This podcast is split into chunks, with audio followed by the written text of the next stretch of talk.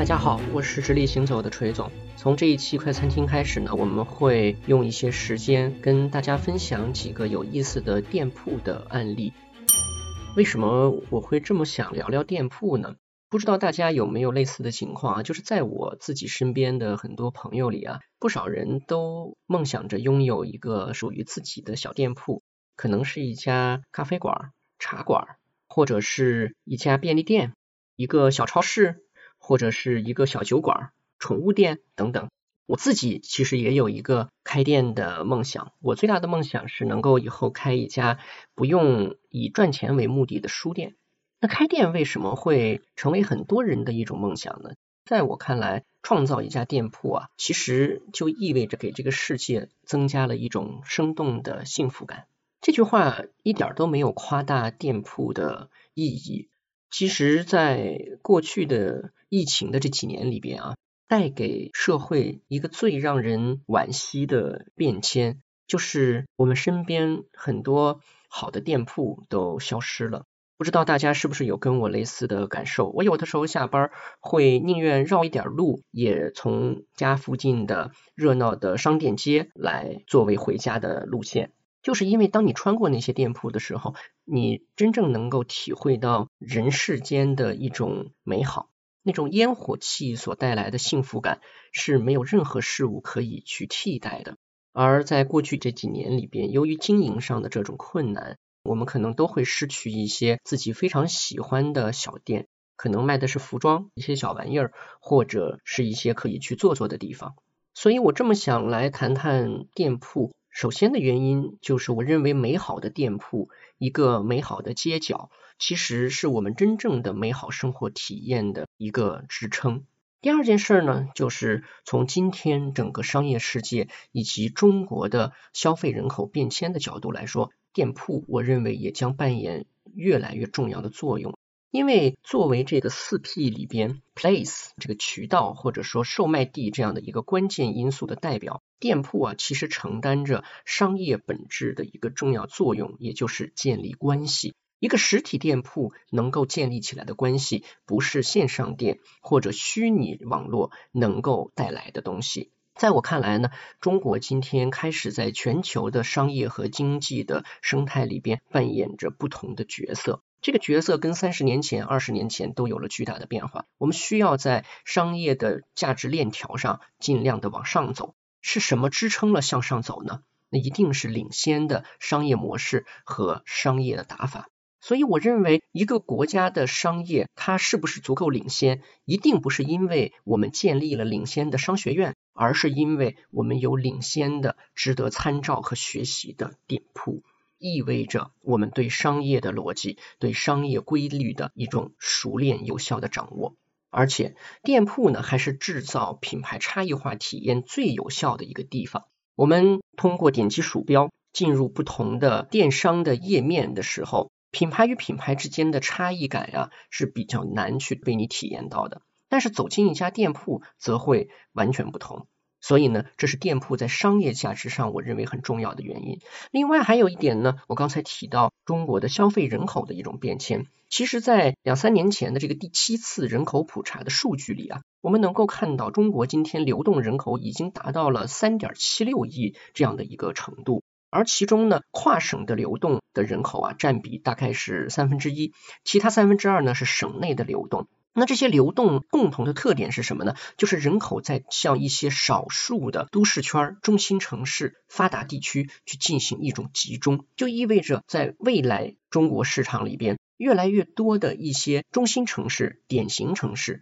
开始扮演重要的一种生活体验的样板这样的一种角色。那么在这样的城市里，生活如何让人们体会到这种城市生活的魅力？如何让它成为影响更多商业进步的一个样板呢？我觉得首先靠的就是店铺。所以基于这样的一些原因吧，我觉得聊聊店铺这件事儿会非常有趣。它对于正在开店的人、准备开店的人。或者梦想着以后开店的人来说，或许呢都是一个启发，能够帮助我们去延伸的研究更多的案例，去设想更多的关于店铺的可能性。因为在我接下来要介绍的这些案例里边，你会发现店铺一定不仅仅是一个卖东西、完成交易的地方。今天谈的第一个案例呢，是最近这几年在美国增长非常火爆的一个内衣品牌的例子。这个品牌呢叫 Lively，翻译过来呢就是生动的、有活力的啊这样的一个名字。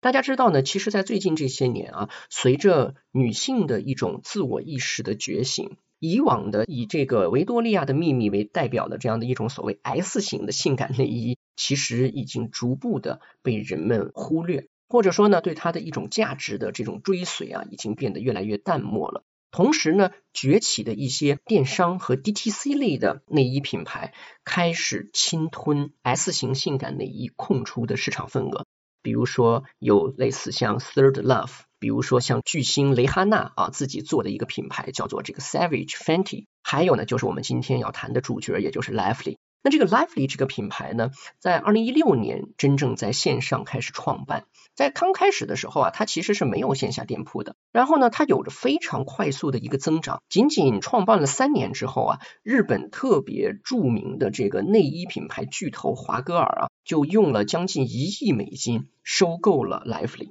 那么大家如果今天去看 Lively 它的一个网站的话呢，你会发现啊，它为什么会把店铺做成我们一会儿会讲的这个样子，是有它最重要的本质原因的，那就是它试图经营的一种特定关系。在它的这个网页里边啊，当他讲到自己的这个品牌故事的时候，第一句话就是这样，他说 Lively 是一个社区和品牌，旨在激励我们所有人充满激情、有目标和自信的生活。所以大家会发现，他把社区是放在品牌之前的，同时呢，他非常强调自己的所谓终极舒适这样的一个因素，甚至呢，基于这个因素呢，他说自己开发了一种全新的内衣的观念，他们把这个观念呢叫做 leisure。那这个 leisure 呢，就是英语中的这个关于休闲、闲暇这样的一个单词，他在这个单词后面呢加了一个 e 啊，所以等于自己造了这样的一个单词 leisure。正因为这样的理念呢，所以它的产品啊，其实是把常规的这种女性的内衣和运动内衣以及泳装等等这几个不同品类之间的界限啊，给模糊化了。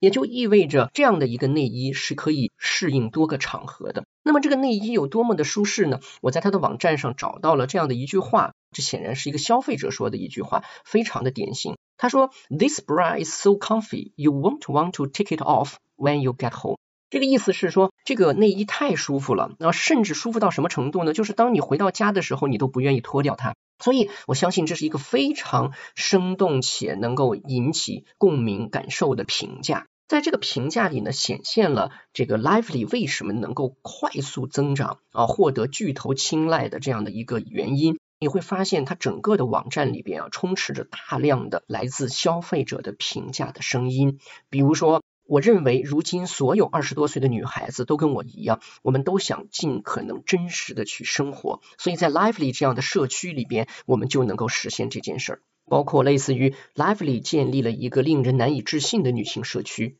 女性们能够彼此提升和赋能，从而共同走出舒适区，去尝试新的事物。那么这里呢，就必然要提到 Lively 它的一个重要的模式了，也就是所谓的 C to M。那 C to M 这件事呢，很多人知道它是说从 consumer 到 manufacturing，也就是以消费者意见为前提的这样的一种生产制造，或者说反向的一个生产制造的这么一种理念或者模式。而我想说的这个 lively 的 C to M 呢，首先这个 M 指的是 marketing。今天在很多品牌这里啊，包括我们自己曾经服务过的一些品牌，尽管在它的公司内部有一些用于孵化新的一些子品牌或者品类内部创业的部门，但是你会发现呢，为什么总是不能开发出一些真正很棒的新产品呢？就是因为尽管看上去他们在提出新的 idea，可是事实上最终拍板的仍然回到了一些大权在握的领导那里。所以，当一些你试图创建的或者走进的新市场没有办法真正遵从于市场的声音去创建的话，其实这只是一个幌子而已。所以呢，我觉得这个 C to M 这个 C to Marketing 这件事情，其实比起 C to Manufacturing 来说的话，更好的能够适合于各种各样的品牌去实践它。所以呢，说回来，在 Lively 的这个体系下，是什么支撑了这个 C to Marketing 体系呢？就是它的品牌大使计划。在它的这个大使计划里边啊，有很多用消费者。他们的一些行为和贡献来支撑品牌的做法，比如说他的很多海报邀请过来的模特呀，都是真实的消费者。那这件事情呢，实现了一个效果，就是有些消费者就会说，我看到 Lively 的海报，我觉得非常的亲切，因为那个画面上不是什么名模，而是那个看起来跟我很像的那个 girl 啊，那个姑娘。所以呢，这样的一种感受就进一步的贴合了女性自我审美觉醒之后，她所带有的一种观点和态度。另外呢，C to marketing 这件事情啊，还曾经帮助 Lively 做过一些关键性的在选品上的决策。比如说，在二零二零年的三月的时候呢，当时营销部门啊是准备把新的这个泳衣的产品推向市场的。那么他当时呢，就把这样的一种设想呢，发在了自己的大使的这个社群里边，听听大家的一个意见。结果得到的反馈是什么呢？更多的人觉得说，泳衣其实并不是那么的受欢迎，他们更希望 Lively 能够推出的是家居服。结果呢，Lively 就按照大家的声音，真的推出了一个系列的家居服。结果这个家居服呢，为 Lively 赢得了连续几年同比增长百分之十。所以。说了这些例子呢，大家就会意识到 Lively 为什么他一上来就会定义自己是一个社区。他首先将自己经营中最重要的部分放在关系这件事上。说完了这些背景之后呢，我们再来谈他的店铺，就会显现出它的价值了。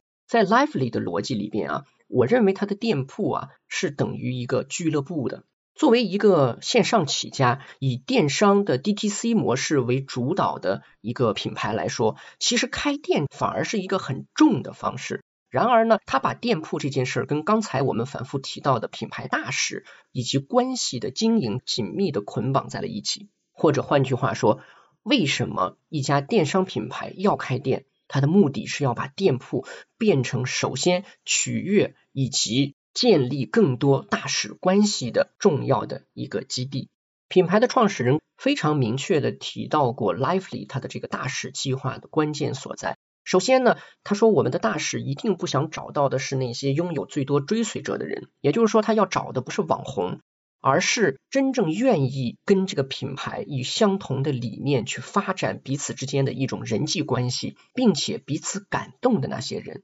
所以他特别强调说，这些人帮助我们极大的去生动的塑造了 Lively，并且呢，输出了关于 Lively 最重要的核心的口碑。这种口碑完全不像网红拿了钱在替商业说好话，而是非常真实的、中肯的，且充满了感动的力量的一些评价。第二呢，他说我们拥有这些大使的目的，并不是要求大使为这个品牌付出什么，或者说首先让大使们能够帮助这个品牌去扩散信息。相反，第一件事情就是反复去思考品牌能够为这些大使提供什么样的一些建立和深化彼此关系的机会。我为什么说它的店铺变成了俱乐部呢？你就会发现，在 Lively 的店铺里边啊，它经常会提供一些非常好的活动，比如说园艺、绘画、瑜伽课、烹饪等等这样的活动。那它其中呢有一个比较有名的叫做 Fitting Sessions。那这个 Fitting Sessions 呢，如果直译过来就是一个试衣活动，或者叫做试衣课。任何一个消费者需要通过官方的 DTC 的电商网站来进行预约。那么在线预定了这样的一个试衣的课程之后呢，你就可以选择就近的店铺去充分的体验多款的产品，并且呢有专业的内衣顾问来协助你进行挑选和尝试。大家可以想象啊，这样的一个内衣试衣活动啊，它是非常私密感的。所以呢，在这个过程中呢，来到这个店铺的很多素不相识的女孩之间啊，反而在这个环节中构成了一种有亲密感的关系。所以呢，比如说有些人就在这个网站上评价，突然有那么一个 moment 啊，一个突然之间，在这个 session 里边，你就会变得更诚实、更开放，包括呢也会玩得更开心。所以呢，在这样的一个店铺环境和营造出来的场合里边。你突然放松了自己，所以这样的一种感受，再配合产品本身的一种舒适感，就会让你对 Lively 这个品牌的这种不一样的体验啊，形成非常深刻的、难以磨灭的印象。而且呢，除了类似像 Fitting Session 这样的做法之外呢，品牌的创始人也非常聪明，他们经常会跟一些以女性创业的品牌为主的公司啊，去做一些跨界的合作。这些公司呢有着共同的特点，比如说都比较年轻，都是一种保持着新式的理念的一些品牌。然后呢，大家共同分摊活动的费用，以 Lively 的店铺呢作为一个我们刚才说俱乐部的这种场合。然后呢，品牌之间分享各自的顾客群体，并且呢去结成更广泛的女性的这种社区关系。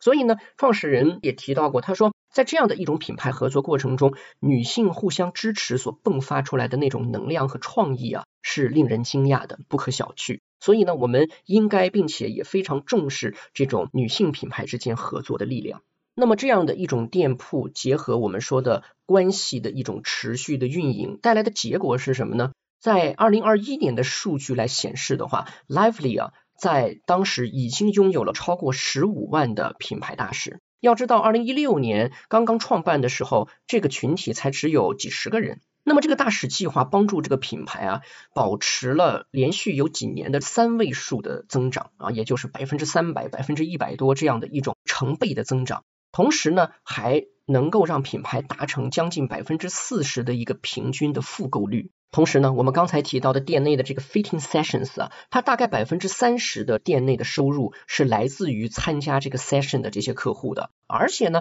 这些参加 fitting session 的客户啊，他们的客单的平均价值啊，要比沿街啊随便走进来逛逛的这种购物者要高出百分之六十到八十。所以说到这里呢，我就想提示一点，事实上呢，在很多品类中啊，都具有这样的天然的属性。也就是消费者其实有更大的意愿，以及在功能上的这种诉求，致使他呢必须要来到线下店铺里边去进行一个尝试和体验。比如说一些专业的运动装备或者跑鞋啊这样的一些品类。那么类似这样的一些品牌的店铺，有没有机会参照 Lively 的例子，让自己也变成一种俱乐部式的店铺模式呢？在一个店铺里，可以产生更多的兴趣爱好者之间的一种交流，可以增加他们在店内的一个逗留的时长，以及跟产品之间深度的一些体验的交互。这件事呢，也让我想起了另一个例子，就是在多年以前，我服务国内的一个第一阵营中的合资汽车品牌的客户的时候呢，了解到他们的一位顶尖的经销商所做的店铺营销的非常精彩的案例。大家知道，一个 4S 店能不能真正赚到钱，是不能只靠卖车的那点利润的。更重要的是，能够吸引你的客户开着他的车回来做保养，在这里呢享受更多的服务，从而呢能够通过这些附加值服务为经销商带来更大的利润空间。那么刚才提到的这位经销商呢，他非常的厉害啊，他把自己 4S 店所拥有的一个空间呢。变成了一个小小的这个卡丁车俱乐部。每次呢，他都会发给自己的这些客户一个信息啊，就是我们又举办卡丁车的比赛了，请带着你们的孩子来体验一下。